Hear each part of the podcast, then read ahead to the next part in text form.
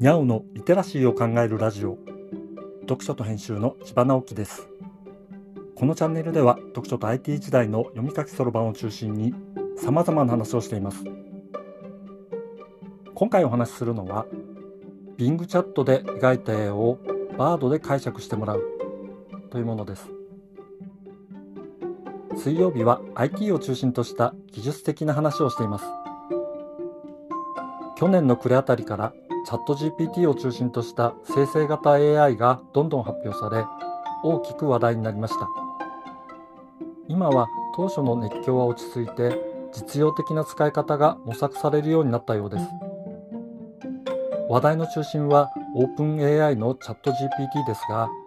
実用で一歩先んじているのはマイクロソフトのようです。中でもマイクロソフト365コパイロットはシェアトップのオフィス製品を AI 拡張するもので AI の具体的な使い方を提案するだけでなく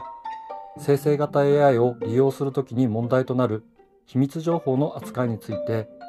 企業に閉じた環境を提供するなどの実用性を高めるアプローチをとっています。先んじていると言っても AI 活用は始まったばかり。まだまだ紆余曲折が予想されます。本気で仕事に使えるようになるのはちょっと先ですが、チャット AI は個人が試すことができるものがいろいろ出ているので、今のうちに使い方に慣れておこうと思う方もいらっしゃるでしょう。僕もその一人です。まあ、まだまだ上手に使えているわけではないんですけどね。アイデアを作るために AI と討議するという使い方は結構面白いと感じるようになりましたし、簡単なデータの変形ならかなり使えるような気がします。チャット AI は少しずつ機能が拡大されていて、マイクロソフトの Bing チャットは簡単な絵を描くことができるようになりました。思った通りの絵が描けるプロンプトを作るのはなかなか難しいですが、文章で絵を描けるというのは面白く感じます。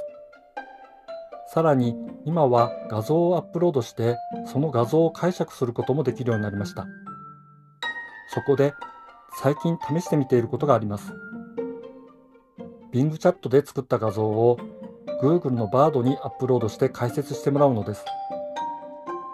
例えば Bing チャットに旅客機が離陸する画像を書いてもらい、それを Bard に読み込ませて、この画像を説明してくださいというプロンプトを入れてみると、旅客機が滑走路から離陸する状況であることとか、飛行機の形式とか、トロントのピアソン空港、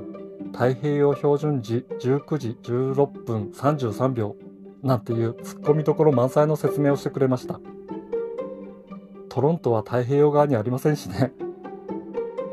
まあ、漠然と説明しろと言ったらこんな感じですが、どんな場面だと思いますか？と聞いたら、離陸するところで離陸の仕組みはこうで、今はフルパワー状態。離陸装置が格納されていて、離陸は成功しているので目的地に行くことができる、などと説明してくれました。やっぱり質問の仕方が大事なんですね。今の AI には事実を尋ねるよりも、どんな風に思う？みたいなふわっとした印象を話してもらうのが案外良さそうです。これが使えると思うかどうかは評価の分かれるところでしょうけど、僕はイマジネーションをかき立ててくれる話し相手という感じがして結構楽しいと思いました。プロンプトは音声で入力ことができますし、回答を音声で発生してもらうこともできます。まだユーザーインターフェースがぎこちないですが、遠からずスムーズに話ができるようになりそうな気がします。多分僕が上手に表現できなかったことを的確な質問で誘導するようなこともしてくれるでしょう。語学学習などには良い先生役になるかもしれません。AI に仕事を奪われるとか、AI に意思があるかみたいなことを議論するのも面白いのですが、実際にはコンピューターを身近にするユーザーインターフェースの一つと捉えるのが妥当な感じがします。ディスプレイとキーボードに縛られずに仕事をする未来が数年後には実現しているでしょう。みんな普通に AI アシスタントと話している状況は今はかなり違和感がありますが同僚と話しながら仕事をするのと同じ感覚になりそうな気もします言葉で上手に意思を伝えられるかどうかが大事なので、案外電話で話すのが上手な人が IT を使いこなす時代になるかもしれませんね。あなたは AI でどんなことを試していますか ?AI の近未来の姿がどんな風になると思いますか？ぜひコメントしてみてくださいね。今回は Bing チャットで描いた絵をバードで解釈してもらうという話をしました。今日はここまで。